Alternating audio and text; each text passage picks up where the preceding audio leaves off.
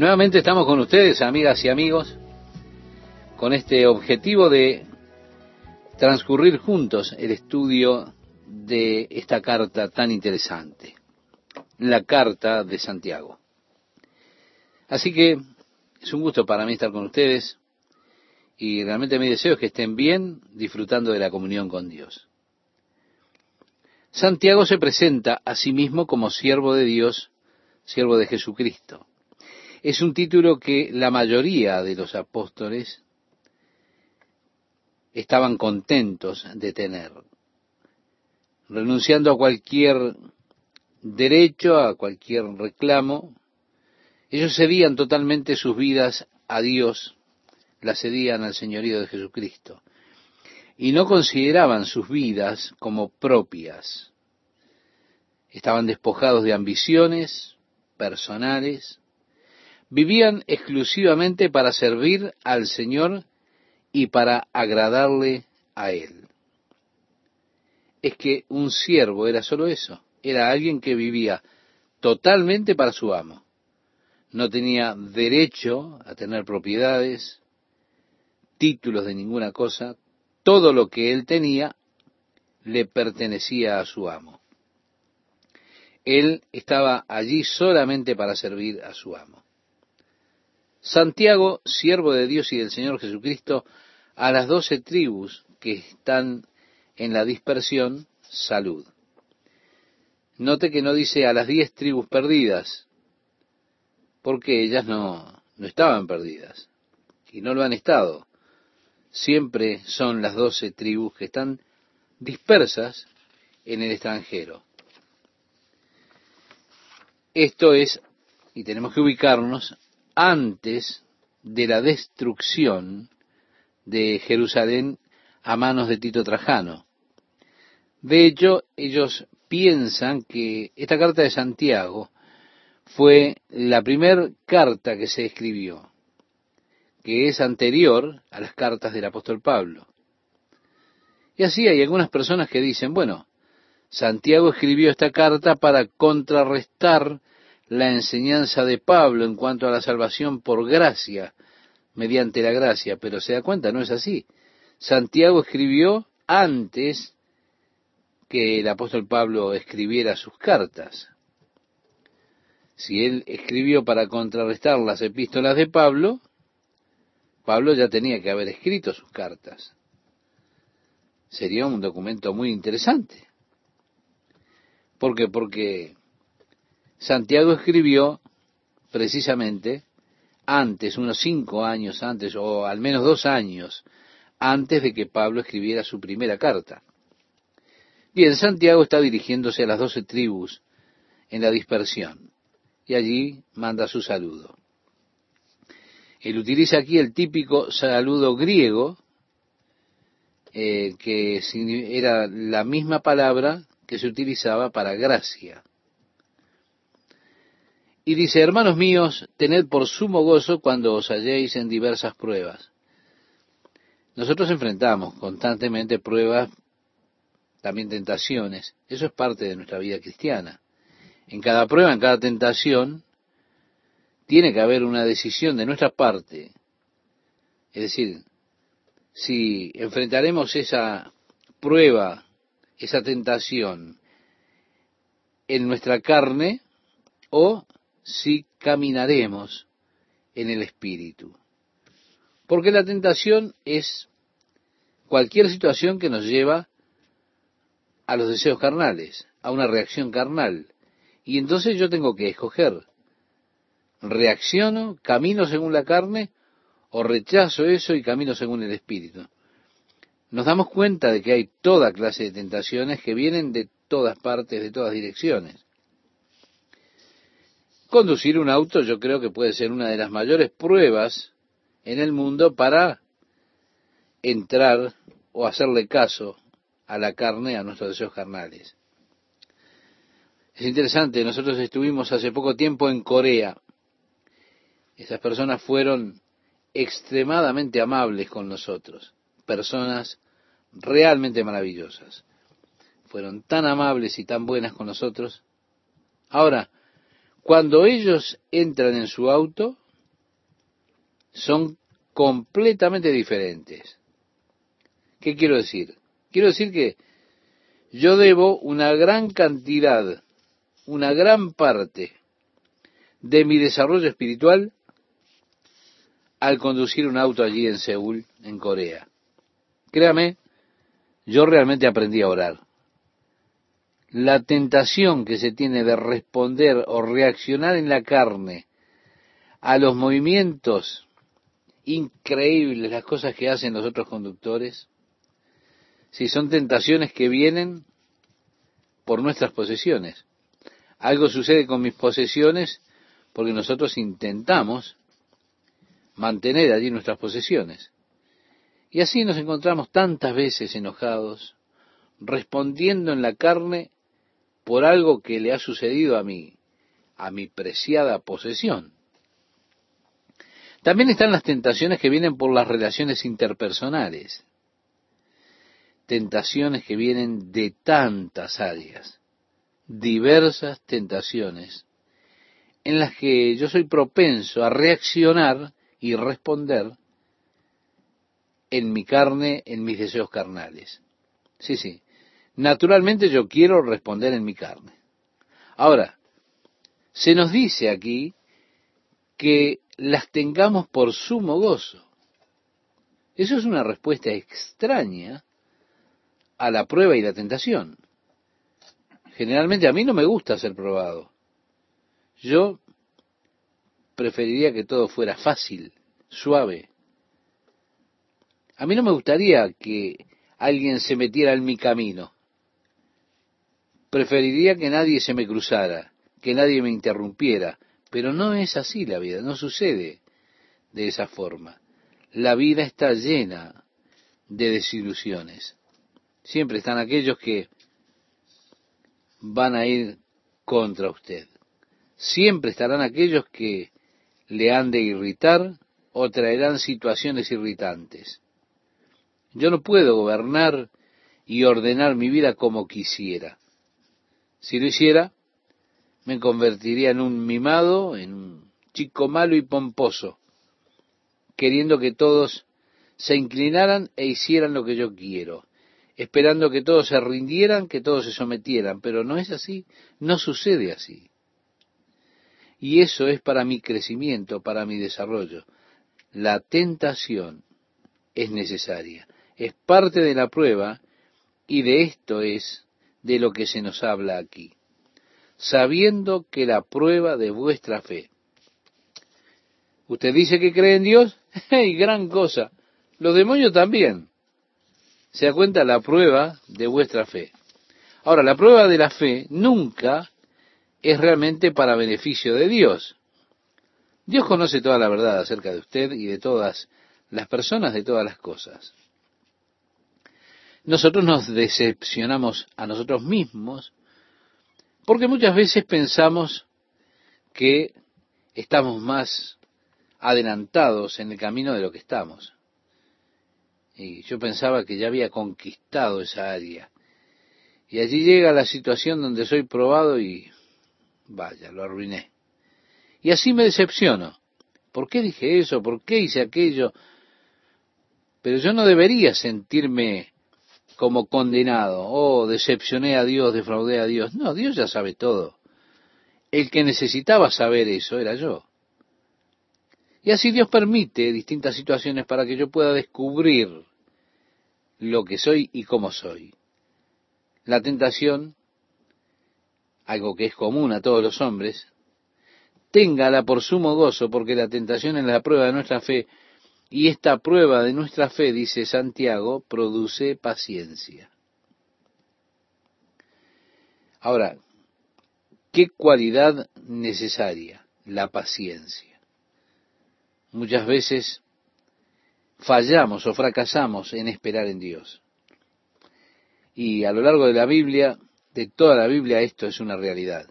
Muchos en las Escrituras se metieron en problemas porque no esperaron en Dios. Fallaron en la prueba de la fe en distintas áreas de sus vidas. Abraham, a pesar de que él pasó la prueba magníficamente con Isaac, aún así Él falló en el nacimiento de Isaac. Cuando Dios le prometió darle un hijo, él no fue paciente. Sara finalmente le dijo, vamos, Abraham, eso no va a suceder. Toma a mi criada y ten un hijo con ella. Y cuando el hijo nazca, lo tomaré en mi regazo y será como mi hijo. Pero yo no podré tener un hijo, Abraham. Seamos razonables acerca de esto. En otras palabras, parafraseando la Biblia, es lo que se plantea. Falla de fe. Ellos no esperaron que Dios respondiera. La prueba de nuestra fe produce paciencia, pero como Abraham, cuando sea que yo no espero en Dios, siempre echo a perder las cosas. Lo único que hago es crear problemas para mí mismo y así es importante ser probado para que aprenda a esperar en Dios sabiendo esto, dice aquí, que la prueba de vuestra fe produce paciencia. Luego dice, más tenga la paciencia su obra completa para que seáis perfectos. Ese es todo el propósito de Dios, que usted llegue a la madurez espiritual, que dejemos ya de actuar y responder como niños, como niños pequeños ante las desilusiones de la vida, que dejemos de traer nuestras rabietas a Dios, allí pisando fuerte con nuestros pies y alejándonos diciendo, ya no voy a hablar más contigo. ¿Cómo haría un niño? Sino que nosotros, la voluntad de Dios es que crezcamos y maduremos, seamos cabales, como dice aquí, perfectos y cabales sin que os falte cosa alguna. Y si alguno de vosotros tiene falta de sabiduría, pídala a Dios, el cual da a todos abundantemente y sin reproche. Qué gloriosa promesa tenemos. ¿Cuántas veces cuando venimos a hablar con Dios, venimos sobre la base de este versículo. Oh Señor, yo no sé qué hacer. Hay tantas cosas en la vida que yo realmente no sé cuál es el camino correcto, me falta sabiduría. Pues es maravilloso ir a Dios para pedirle sabiduría y de esa forma darnos cuenta que Él la da a cualquiera abundantemente, libremente y sin reproche. Dios nunca va a decir, oh, vamos, tonto, ¿qué sucede contigo? No puedes ver nada, ¿qué te pasa? ¿Se da cuenta? Él jamás le va a reprochar cuando usted le pide sabiduría. Él no se va a fastidiar, ni lo va a fastidiar a usted haciéndole pasar un mal rato. No, no. Él nos da abundantemente la sabiduría y sin reproche. Y así dice, y le será dada. Es una gloriosa promesa. Yo necesito sabiduría. Bueno, si usted necesita sabiduría, pídasela a Dios. Ahora, cuando yo pido, es importante que yo haga lo que dice a continuación. Pero pida con fe, no dudando nada, porque el que duda es semejante a la onda del mar, que es arrastrada por el viento y echada de una parte a otra un mar tempestuoso, se ha visto alguna vez un mar tempestuoso, pero el mar tempestuoso tiene la característica de que las olas parecen ir y venir llevadas por el viento. Bueno, así es el hombre que duda, es arrastrado de un lado al otro con una total falta de estabilidad. Dice Santiago, no piense pues quien tal haga que recibirá cosa alguna del Señor.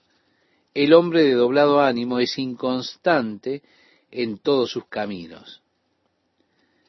Mi compromiso con Dios tiene que ser un compromiso total. No, no. Yo no puedo venir y traerle a Dios algo y después retirarlo. No le voy a ofrecer a Dios mi vida y después se la saco. Yo realmente no puedo pedir sabiduría y luego hacer lo que yo quiero. ¿Eh? No es pedir sabiduría y luego hacer lo que a mí me parece lo que quiero hacer. Pedirle a Dios que revele su voluntad así, no. Se trata de pedirle a Dios que Él haga su voluntad. En cambio, muchas veces pretendemos pedirle a Dios que revele su voluntad, así yo puedo determinar si quiero o no quiero obedecer. Yo debo tomar una decisión, yo debo hacer un compromiso. Sí, pero ese compromiso y esa decisión es determinar que voy a comprometer mi vida al cuidado del Señor y luego tan solo creer que el Señor me guardará. Y cuando las cosas no están saliendo muy bien, o cuando yo no puedo comprender qué está sucediendo, se trata de en esos momentos decir, bueno, mejor de aquí en adelante me hago cargo yo, porque no sé lo que está haciendo el Señor. Eso es tan común entre nosotros, ver esa vacilación. ¿Verdad? Eso no es seguridad, eso no es completo. Ofrecer algo y después quitarlo. Y así usted se vuelve todo inestable en todas las cosas. Luego dice, el hermano que es de humilde condición, gloríese en su exaltación, pero el que es rico en su humillación, porque él pasará como la flor de la hierba. Porque cuando sale el sol con calor abrasador, la hierba se seca, su flor se cae y perece su hermosa apariencia. Así también se marchitará el rico en todas sus empresas. ¿Se da cuenta? Santiago tiene algunas cosas que decir acerca de los ricos. Y es que aquellos que están poseídos por sus riquezas, Él los reprende a ellos en el capítulo 2, a aquellas personas en la iglesia que prestaban especial respeto a las personas ricas, también las reprende. Bueno, si una persona tiene dinero, como que se la daba, o se le daba un lugar especial, favores especiales. Bueno, esa política se reprende en el capítulo 2. Aquí en el capítulo 1, él habla contra aquellos ricos que utilizan sus riquezas para oprimir a los demás, para tener una posición especial. Y así él dice, hey, ustedes se van a marchitar como una flor, ustedes pasarán. Un hombre de humilde condición, bueno, que él se regocije en su exaltación, pero el rico que se regocije en su humillación.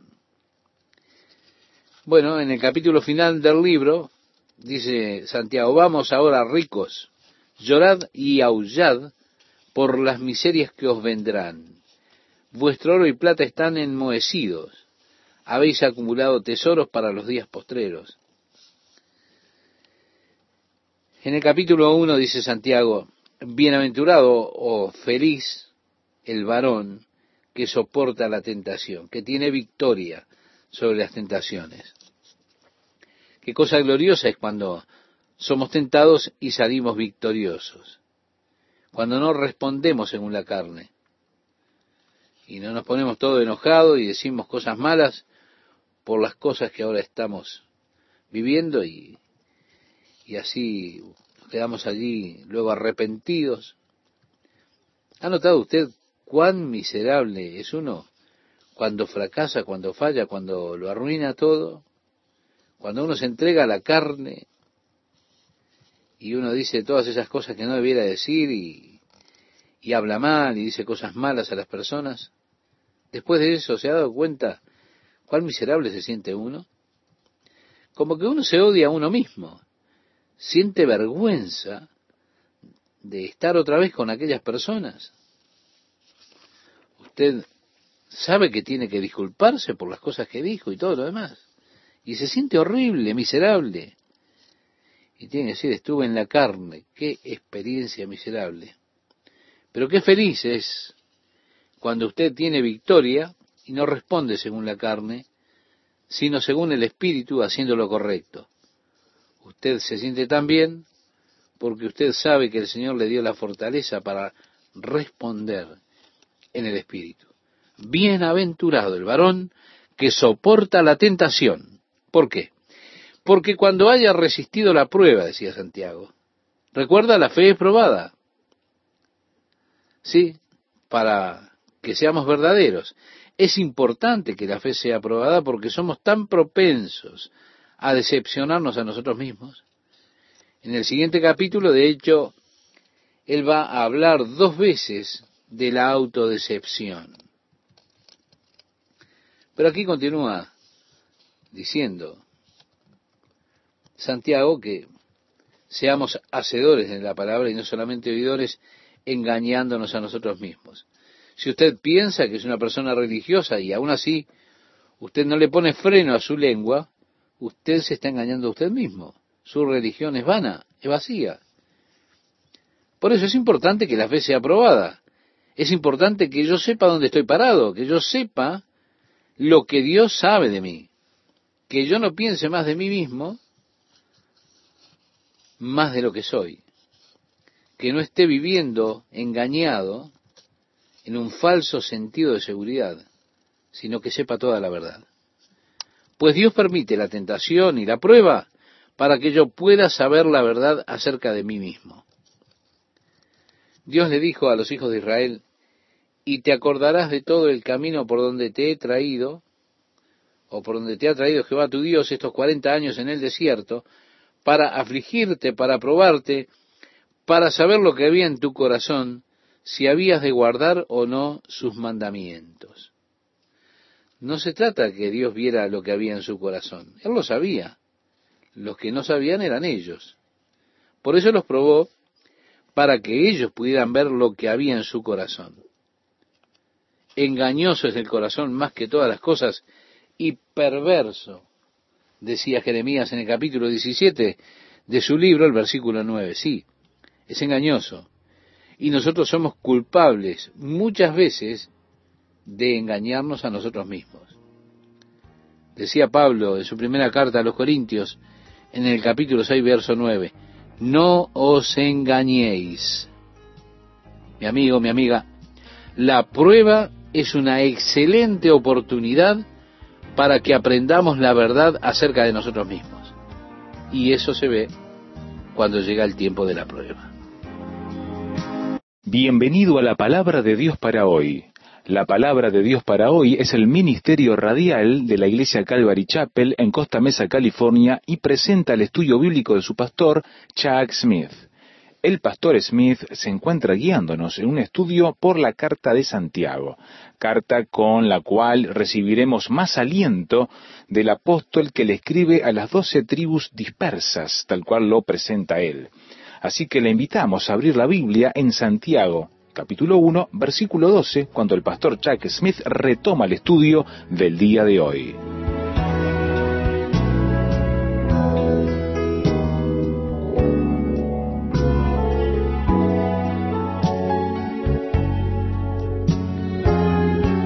Otra vez estamos con ustedes, amigas y amigos, y para mí es un gusto saludarles ¿Qué tal? ¿Cómo están? Bien, espero que el Señor esté bendiciendo la vida de cada uno, que estén caminando en comunión con nuestro amado Dios.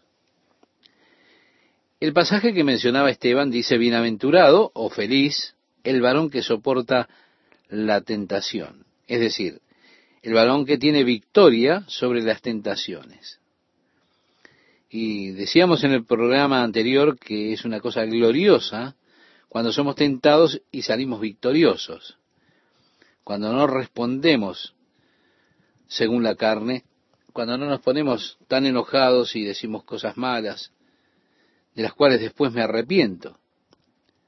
¿Sí? Quizá a usted le pasó, quizá notó en alguna oportunidad ante esta experiencia que luego de fracasar en ella, de haber respondido de acuerdo a la carne, uno se siente tan miserable por haber fallado, cuando arruina todo, cuando se entrega a la carne y dice todas esas cosas que no debiera decir, diciendo cosas malas a las personas o delante de ellas. Después de eso, ¿ha notado usted qué miserable se siente uno? Es como que uno se odia a sí mismo y se encuentra avergonzado al estar ante esas personas otra vez. ¿Por qué? Porque usted sabe que tiene que disculparse por las cosas que dijo y entonces usted se siente horrible, se siente miserable y dice estuve en la carne y realmente es una experiencia miserable. Ahora, qué felicidad, qué bienaventurado es el hombre que tiene victoria y qué felices nos sentimos cuando tenemos victoria sobre la tentación en las pruebas y no respondemos de acuerdo a la carne, cuando respondemos de acuerdo al Espíritu, cuando hacemos lo correcto. Usted se siente tan bien porque usted sabe que el Señor le dio la victoria, la fortaleza para responder en el Espíritu. Bienaventurado el varón que soporta la tentación porque cuando haya resistido la prueba, Es decir, la fe, como decíamos, es probada y allí se ve la verdad. Es importante que la fe sea probada, porque nosotros somos propensos a decepcionarnos a nosotros mismos. De allí que es importante que sepamos dónde estamos parados, que sepamos lo que Dios ya sabe de mí, que yo no piense equivocadamente de mí, de lo que soy, y que no esté viviendo engañado con un falso sentido de seguridad creyendo que estoy bien, sino que sepa la verdad, y así Dios permite que llegue la tentación, que llegue la prueba, para que yo pueda saber la verdad acerca de mí mismo. Dios le decía a los hijos de Israel, y te acordarás de todo el camino por donde te ha traído Jehová tu Dios estos cuarenta años en el desierto, para afligirte, para probarte, para saber lo que había en tu corazón, si habías de guardar o no sus mandamientos. Usted puede buscar este pasaje en el libro de Deuteronomio, capítulo 8, versículo 10. Allí no dice que Dios tenía que ver lo que había en el corazón de ellos. Dios lo sabía. Los que no sabían lo que había en sus corazones eran ellos. Y así Dios los probó para que ellos pudieran ver lo que había en sus corazones. Engañoso es el corazón más que todas las cosas y perverso, decía Jeremías en el capítulo 17, verso 9 de su libro. Sí, el corazón es engañoso y nosotros somos culpables muchas veces de engañarnos a nosotros mismos. Mientras el apóstol Pablo escribía a los corintios, diciéndoles, no os engañéis. En su primera carta a los Corintios capítulo 6, verso 9. La prueba es una gran manera, una gran oportunidad para aprender la verdad acerca de nosotros mismos. Y esto ocurre en el tiempo de la prueba. Después, cuando todo va genial, todo ya se quedó quieto. Bueno, si no viví esta prueba, no sabré la verdad acerca de mí. Yo no sé entonces cómo respondería cuando llegue la verdadera adversidad. Dios permite la adversidad para que yo pueda ver la verdad acerca de mí mismo y para que pueda ver cómo respondo ante la adversidad. Cuando llega la adversidad, si yo respondo de acuerdo al Espíritu de Dios, amigo, eso me trae un gozo grandioso a veces es tan grande el gozo que digo, hey, este no soy yo. Este es el Señor obrando en mí porque esta no es la forma en que yo respondería naturalmente. Y resulta un gozo ver al Espíritu de Dios obrando en nuestras vidas, transformándonos a la imagen de Jesucristo. Y ahora dice, cuando hayamos resistido la prueba, recibiremos la corona de vida. En el libro de Apocalipsis hemos de ver cuando Jesús le escribe a la iglesia de Esmirna, en el capítulo 2 de Apocalipsis, él le habla acerca de los juicios que tendrían que atravesar. Y le dice a Jesús, sé fiel hasta la muerte, y yo te daré la corona de la vida. Allí está, esta gloriosa corona de vida, esa vida eterna que tenemos por medio de Jesucristo la corona de vida que Dios ha prometido a todos los que le aman, dice aquí en este pasaje de Santiago. Y agrega, cuando alguno es tentado, no diga que es tentado de parte de Dios, porque Dios no puede ser tentado por el mal, ni él tienta a nadie. Sí, esto es tentación en un sentido algo diferente. Es una incitación al mal. No es una prueba que usted pueda encontrar donde usted está, sino que es algo realmente que se presenta como una incitación al mal. Ahora, Dios no incita a ningún hombre al mal. Satanás es quien incita al hombre al mal. Fue Satanás quien incitó a Eva para que pecara. ¿Recuerda usted cuando estaban allí los cinco mil que habían seguido a Jesús a un área desértica, ya era tarde, Jesús le dice a Felipe, vayan a la ciudad y compren pan para la multitud. Usted puede buscar esto en el Evangelio de Juan, en el capítulo 6, verso 5. Juan dice, pero esto decía para probarle. La palabra probar allí es la misma palabra griega tentar. Esto dijo él tentándolo porque Jesús sabía lo que iba a hacer. Él solo quería que Felipe dijera, ¿qué quiere decir, Señor? ¿Dónde podremos comprar suficiente pan para todas estas personas? Jesús dijo esto probándolo. Bien, la misma palabra griega es la utilizada para tentarlo, pero no fue incitarlo al mal. Es buscando cómo va a responder usted en la carne o en el espíritu. Así cuando llegan nuestras tentaciones, si hay una solicitud o una incitación al mal, eso no viene de Dios, es de Satanás. Por eso dice, cuando soy tentado o instado a hacer algo malvado, yo no debo decir, ah, bien, Dios hoy me tentó. Yo vi a un hombre que se le cayó la billetera hoy y pude ver que tenía unos billetes de 100 dólares. Amigo, fui tentado por Dios para quedarme con ese dinero. No, no, no, no. Usted no fue tentado por Dios a quedarse con eso. Así que cuando alguno es tentado, no diga que es tentado de parte de Dios, porque Dios no puede ser tentado por el mal, ni Él tienta a nadie. Dios coloca la prueba delante de nosotros para que tengamos la oportunidad de responder o en la carne o en el espíritu, pero Dios no nos tienta ni nos incita a hacer lo malo. Dice, sino que cada uno es tentado cuando de su propia concupiscencia es atraído y seducido. Hay en lo profundo de todo hombre un gran deseo de realización. Hay como esa sed que crea cierta frustración con la vida, una percepción de que debe haber más para vivir que esto que vivimos.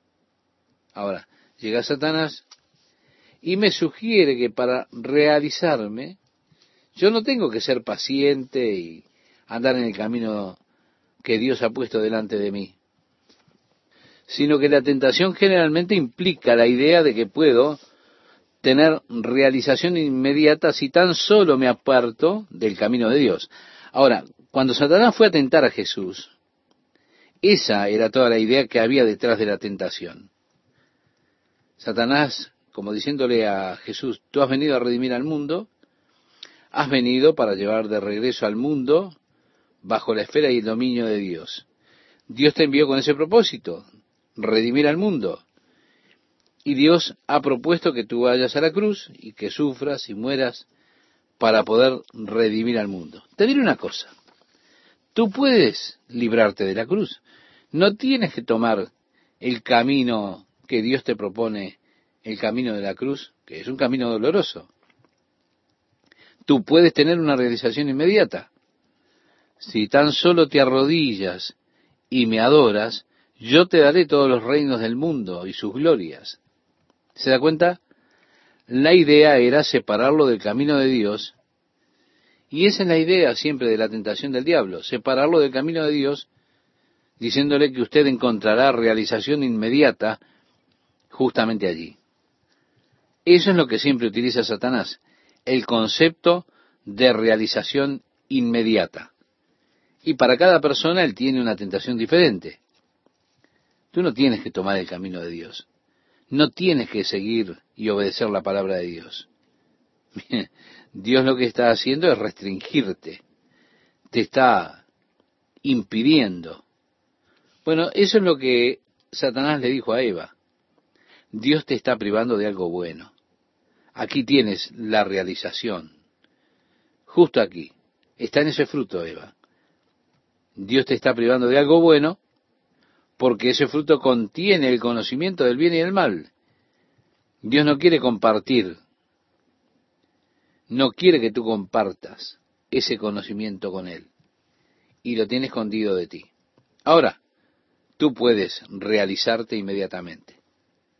Eva, come y podrás tenerlo. Y así siempre ofrece el fruto prohibido, algo que es contrario a la palabra de Dios. Ah, no tienes por qué tomar el camino de Dios. Tú puedes tener una realización inmediata, te puedes realizar, te puedes sentir feliz, bien, sin necesidad de obedecer a Dios. Y la realización la puedes tener en esa relación, tal vez de fornicación, de adulterio. Y así él sostiene eso diciendo, aquí está la satisfacción inmediata. No tienes que seguir el camino de Dios. No, no. No tienes por qué tomar la cruz y negarte, negarte a la carne. No, no. La realización está precisamente en apartarte del camino de Dios y satisfacer la carne. Eso es lo que promete. Usted puede tener realización ahora. Eso es lo que usted realmente desea. Y así sostiene Satanás esa tentación de realización inmediata. El apóstol Pablo, escribiéndole a los Efesios, decía algo muy interesante. No os embriaguéis con vino en el cual hay disolución, mas bien sed llenos del Espíritu. Ahora, estas dos cosas parecen ser muy improbables de unirse el alcohólico con el hombre lleno del espíritu. Parece una difícil combinación. Ahora mírenlo cuidadosamente. El hombre que se vuelve al alcohol, ¿qué está buscando? Satisfacción inmediata. Satanás lo ha engañado y dice, aquí tenés. Es la forma de ser feliz. La manera de olvidarte de los problemas, de afrontar la vida. Solamente tomate unos cuantos tragos hasta que la mente te quede borrosa y ya no pienses acerca de esas cosas. Tú sabes, solo te relajará y te liberarás de las tensiones y podrás tener realización inmediata. No tienes por qué seguir el camino de Dios. Ahora, ¿qué le sucede al hombre que está lleno del Espíritu? Él ya tiene esa realización. Él ya tiene esa sensación de bienestar, de esa paz. Es una persona relajada. Así que la primera está buscando en el alcohol lo que el otro ha encontrado ya en la llenura del espíritu. Y ese hombre que, ese hombre que tiene gozo en la llenura del espíritu tiene exactamente lo que el otro hombre está buscando en el alcohol. Pero el otro se apartó del camino de Dios, está buscando en el lugar equivocado. Así que cada uno es tentado cuando de su propia concupiscencia es atraído y seducido. Está ese gran deseo interior. Satanás señalando el camino y diciendo, hey, no tienes por qué ir por el camino de la cruz. ¿Para qué negarte a ti mismo? ¿Para qué tomar la cruz y seguir a Jesús? Te voy a decir una cosa. Seguí solamente este camino y yo te lo doy inmediatamente. No tienes que esperar a nada puedes tenerlo ya. Dice Santiago, entonces la concupiscencia, después que ha concebido, da a luz el pecado. Y quiero que note que el pecado no es la tentación. Todos experimentamos la tentación. Aún Jesús fue tentado por el diablo. El pecado no yace en la tentación. El pecado ocurre cuando yo me entrego a mi deseo carnal y me voy por el camino que Satanás me sugiere. Allí es cuando la lujuria es concebida y da a luz el pecado. Ese es el comienzo del pecado. Y el pecado, decía Santiago, siendo consumado, da a luz la muerte. Muerte espiritual y finalmente muerte física. Amados hermanos míos, continúa diciendo, no erréis. Todo buena dádiva, toda buena dádiva y todo don perfecto desciende de lo alto. La palabra griega que se utiliza aquí es una palabra que es diferente a la segunda palabra griega para dádiva. Una es dosis, la segunda es doremi. Una se refiere al dador y la otra se refiere a la dádiva. La primera aquí se refiere al dador, el acto de dar. Toda buena dádiva que es dada, o cada buen dador en un sentido, toda buena dádiva y todo don perfecto desciende de lo alto. Los dones son de Dios y son para nosotros. Su bondad, su gracia, su amor, todo viene de lo alto, del Padre de las Luces, en el cual no hay mudanza ni sombra de variación. Presenta allí la inmutabilidad de Dios. A través del profeta Malaquías, Dios decía, porque yo, Jehová, no cambio. Bueno, ¿qué significa esto? Que Él no altera las reglas que Él tiene para usted. Usted no es una excepción especial. No es usted un caso especial.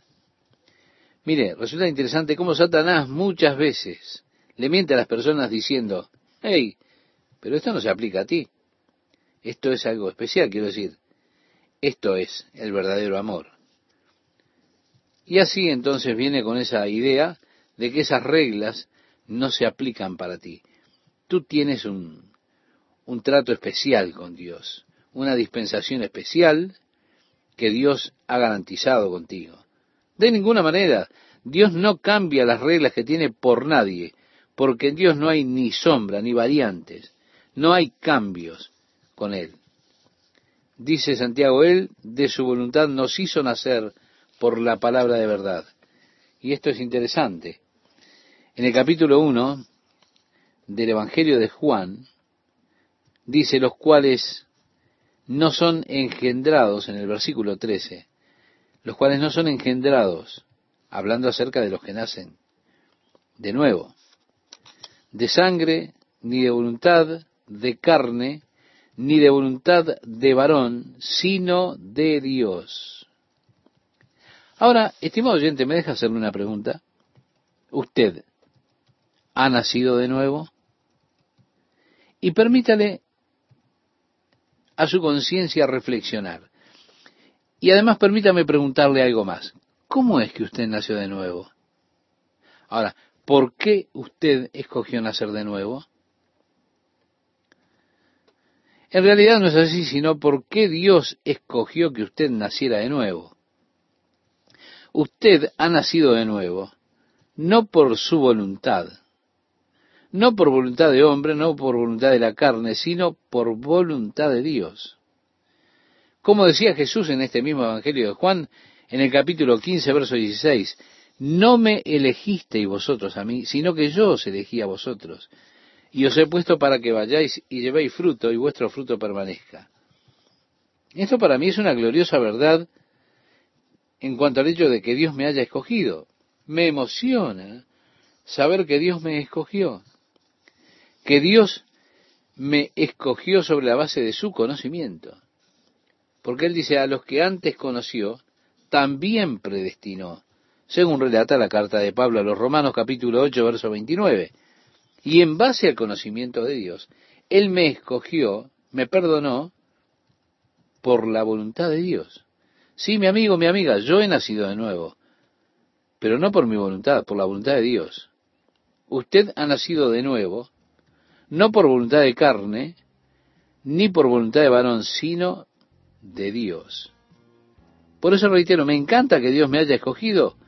Eso es sorprendente para mí, me apasiona especialmente porque Él me ha escogido en la base de su conocimiento. Eso significa que Él sabía el final desde el comienzo.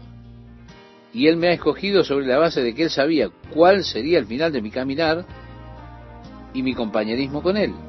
¿Se da cuenta? Dios no sería tan necio de escoger a Pablo. Usted tuviera el poder de saber de antemano usted no escogería perder.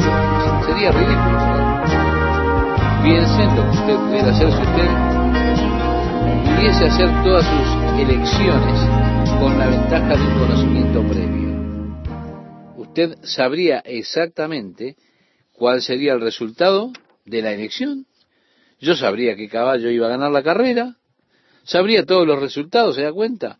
Ahora, Si usted tuviese esa clase de conocimiento y usted supiera de antemano como Dios, ¿escogería usted a un montón de perdedores?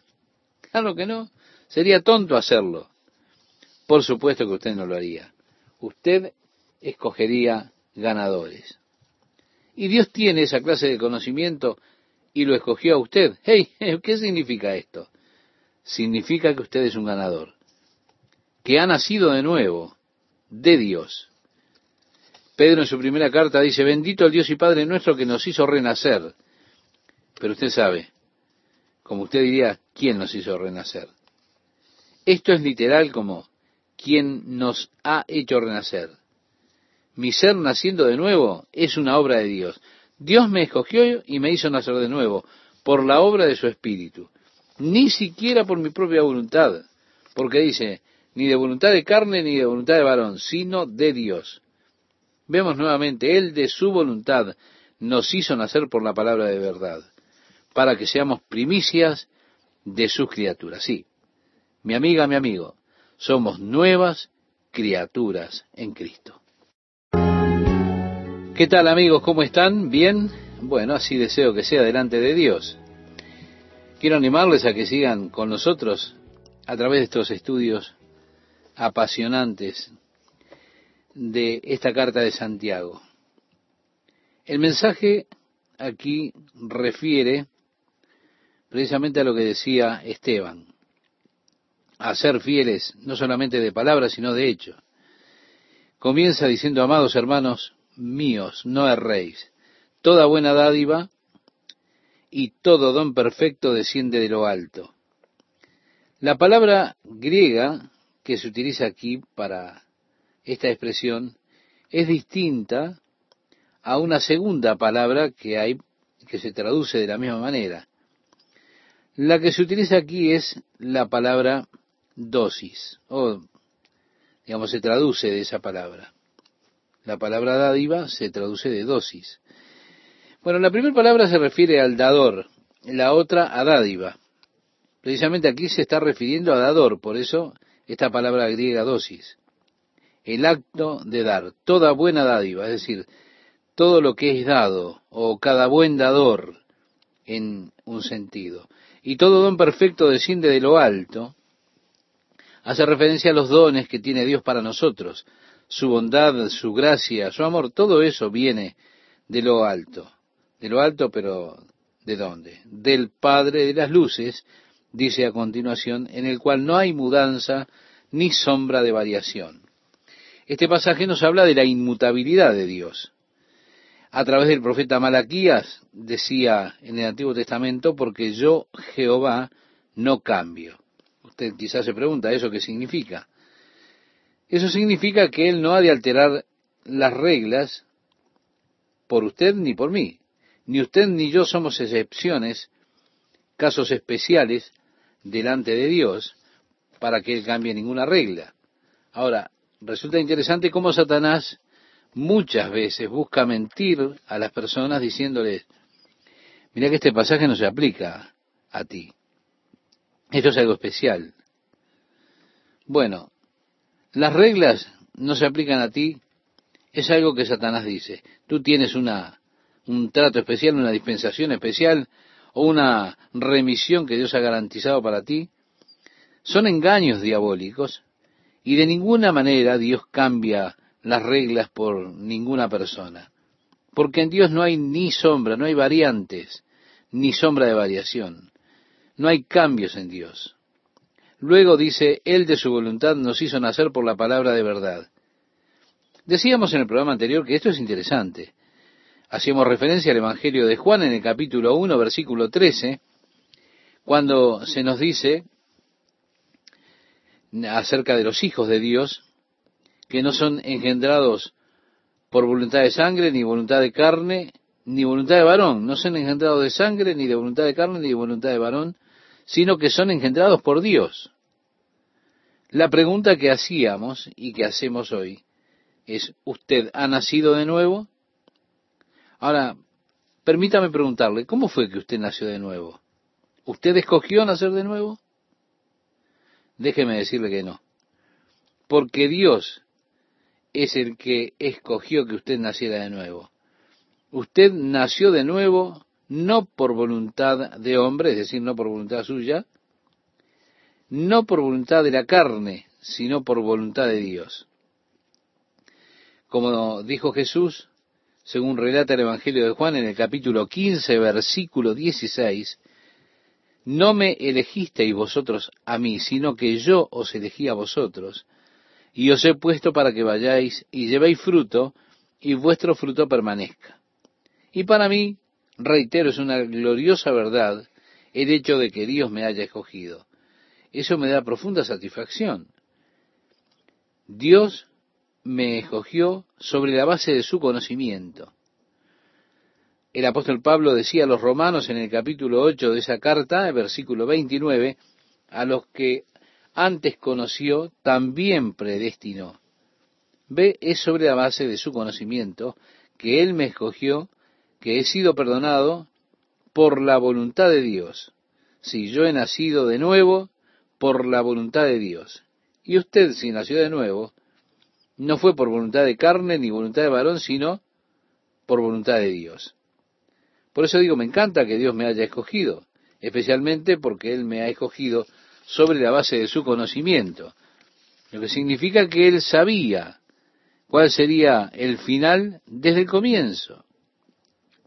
Él me escogió sobre la base de que Él sabía cuál sería el final de mi caminar, mi comunión con Él.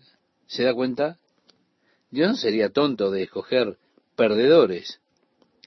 Como usted, si usted tuviera el poder de saber de antemano, usted no escogería a los perdedores, sería ridículo, ¿verdad? Piense lo que usted pudiera hacer si eh, pudiese elegir con la ventaja del conocimiento previo.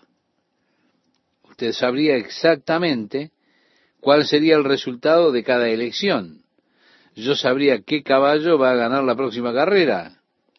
Sabría todos los resultados. ¿Se da cuenta? Si usted tuviera esa clase de conocimientos, si usted supiera de antemano, como Dios sabe todo, desde antes, ¿usted escogería a un grupo de perdedores? Bueno, sería tonto hacerlo. Por supuesto que usted no lo haría. Usted elegiría ganadores. Ahora, Dios tiene esa clase de conocimiento y Él lo escogió a usted. Hey, momentito, ¿qué significa eso? Eso significa que usted es un ganador porque usted es alguien que nació de nuevo por la voluntad de Dios. En la primera carta del apóstol Pedro, en el capítulo 1, versículo 3, él dice, bendito el Dios y Padre nuestro que nos hizo renacer pero, como usted diría, ¿quién nos hizo renacer? Esto es literal. ¿Quién nos ha hecho renacer? Mi nacer de nuevo, el hecho de que yo naciera de nuevo, es una obra de Dios. Él me hizo renacer. Dios me escogió y he nacido de nuevo por la obra del Espíritu de Dios, por la voluntad de Dios, no por mi propia voluntad, como dice este pasaje, ni de voluntad de carne, ni de voluntad de varón, sino de Dios. Por eso nuevamente, Él de su voluntad nos hizo nacer por la palabra de verdad, expresa aquí Santiago. ¿Para qué? Para que seamos primicias de sus criaturas. Vale decir, somos nuevas criaturas en Cristo. El versículo 19 nos dice, por esto, mis amados hermanos, todo hombre sea pronto para oír, tardo para hablar, tardo para airarse Déjeme decirle, estimado oyente, que Dios le ha dado a usted dos oídos y una boca.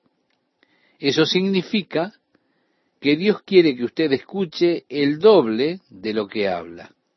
Así que no se apresure a hablar. Sea rápido para escuchar, pero lento para hablar. Lento para la ira.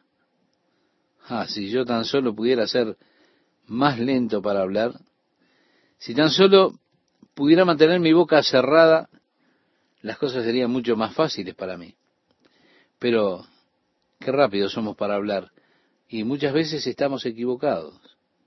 Tenemos entonces que retirar lo que hemos dicho. Por eso, tardos para hablar, tardos para airarse. ¿Por qué? Porque la ira del hombre no obra la justicia de Dios, por lo cual, desechando toda inmundicia y abundancia de malicia, recibid con mansedumbre la palabra implantada, la cual puede salvar vuestras almas. Se trata de dejar a un lado nuestro orgullo, nuestros caminos malvados, para escuchar solamente la palabra de Dios, porque es por la palabra de Dios que hemos nacido de nuevo. Es esa la semilla plantada que trae con ella el nuevo nacimiento. La palabra de Dios sembrada en nuestros corazones trae nueva vida, trae nuevo nacimiento. Y así, recibid con mansedumbre la palabra implantada, la cual puede salvar vuestras almas. Pero sed hacedores de la palabra, y no tan solamente oidores, engañándoos a vosotros mismos. Porque si alguno es oidor de la palabra, pero no hacedor de ella, éste es semejante al hombre que considera en un espejo su rostro natural, porque él se considera a sí mismo y se va y luego olvida cómo era. Si es tan fácil hacerse una opinión eh, desmesurada de nosotros mismos.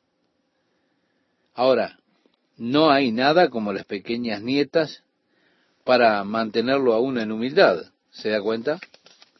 Si son muy especiales. ¿Qué es lo que quiero decir? Usted mira en el espejo y dice, mmm, mira ese desperfecto. Sí. Pero después uno se va y se olvida lo que miró en el espejo. ¿Hasta qué? Hasta que mi pequeña nieta aparece y me dice, abuelo, tus dientes están amarillos. yo soy propenso a olvidarlo. O aparece por allí y me dice, abuelo, tienes arrugas en tu cara. Si yo soy propenso a olvidarlo, ellas me lo hacen recordar.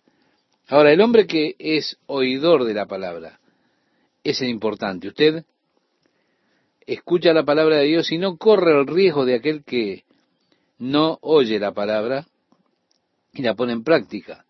Porque usted comienza a tener un falso concepto de usted mismo. Después de todo, este, yo voy a estudios bíblicos, estoy estudiando la palabra de Dios, conozco las escrituras, me he memorizado el libro de Juan completo, realmente conozco la Biblia. Ahora déjeme preguntarle, usted conoce la Biblia, pero ¿la está haciendo la Biblia? Porque si usted solamente es un oidor y no un hacedor de la palabra, usted se está engañando a usted mismo. Es lo que dice Santiago. Usted piensa que está en mejor forma de lo que realmente está. Pero usted no está reconociendo la verdad en cuanto a usted mismo. Por eso necesitamos ser hacedores de la palabra, porque no son los oidores de la ley los justos ante Dios, sino los hacedores de la ley serán justificados. Así dice Romanos capítulo 2, versículo 13. Bueno, ese fue el error del pueblo judío que ellos estaban cometiendo. Ellos pensaban, nosotros tenemos la ley de Moisés. Pero Pablo dice, no, no, eso no es suficiente. Ustedes tienen que guardar obedecer la ley de Moisés, cumplirla. Aquí Santiago dice, ustedes dicen que tienen la palabra de Dios. Eso no es suficiente, tienen que hacer la palabra de Dios. Tiene que estar allí la aplicación práctica. Debe aparecer la obediencia a los mandamientos. Sean hacedores de la palabra y no solamente oidores, porque se están engañando a ustedes mismos.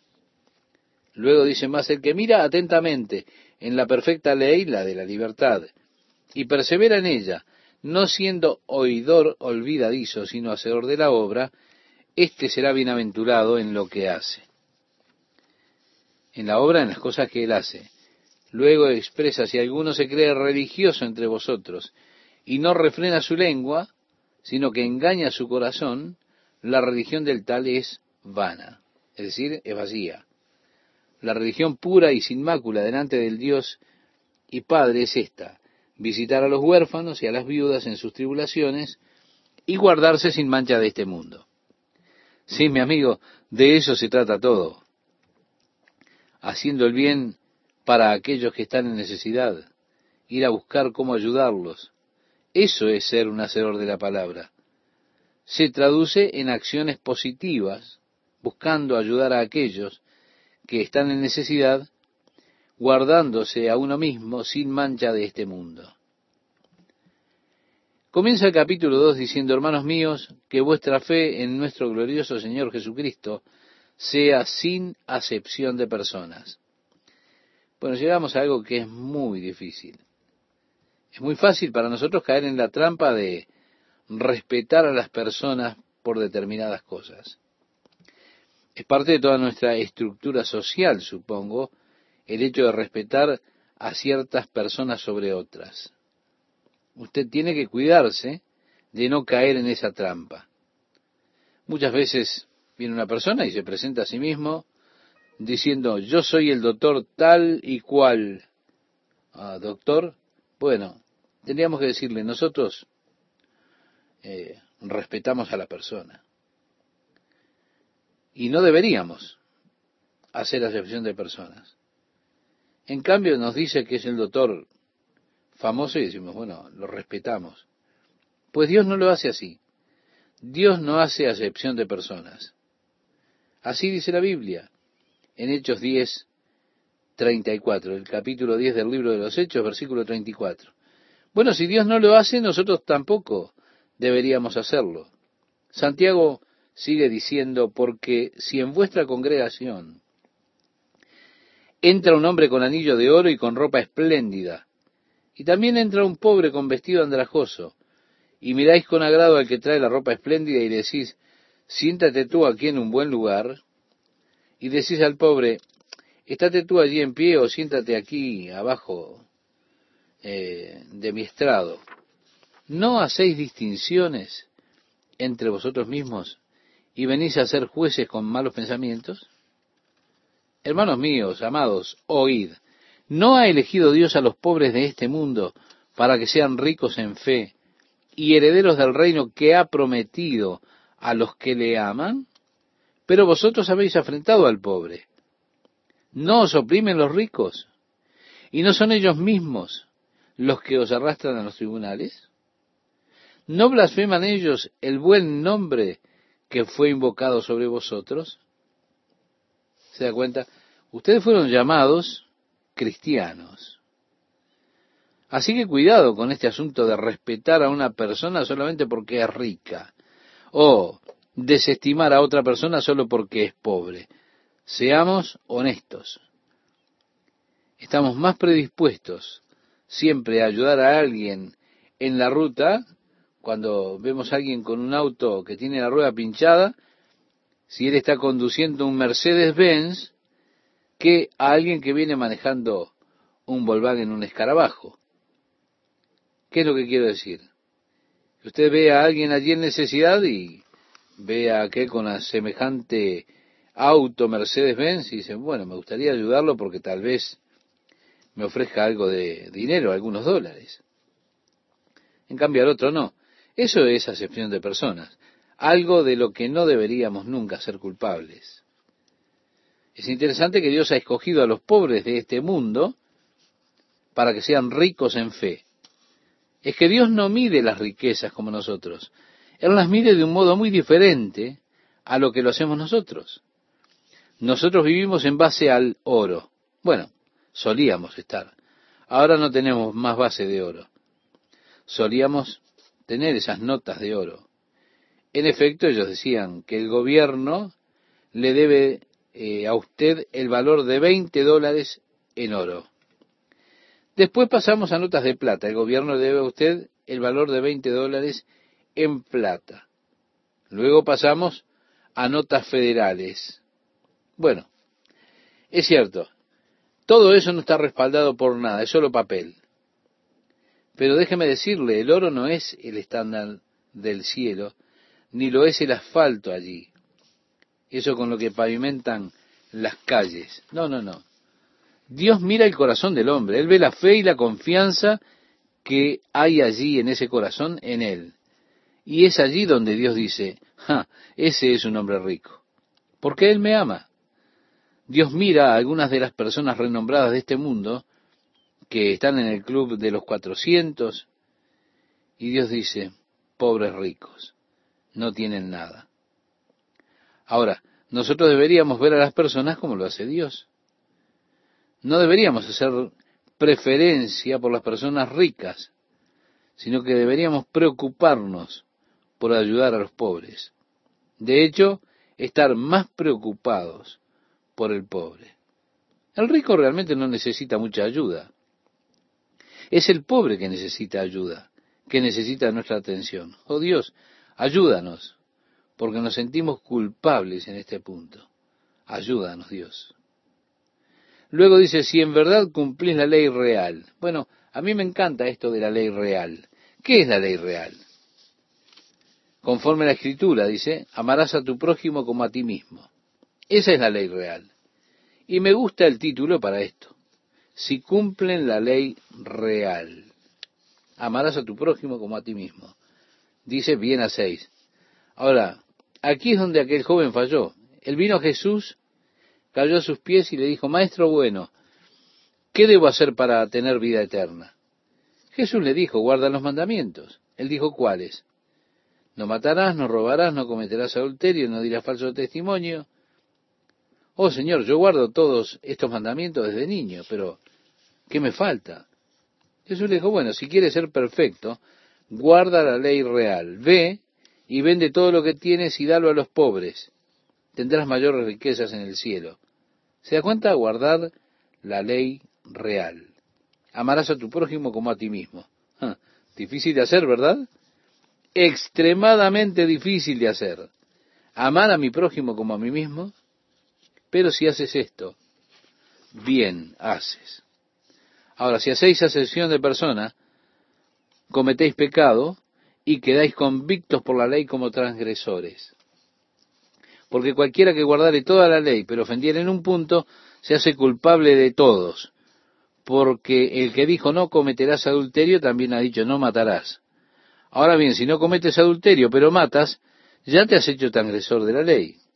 Déjeme decirle, usted es un violador. ¿Qué? Si no importa cuál de los mandamientos usted haya violado, ha violado la ley de Dios. No matarás, no cometerás adulterio. Ah, yo nunca hice eso.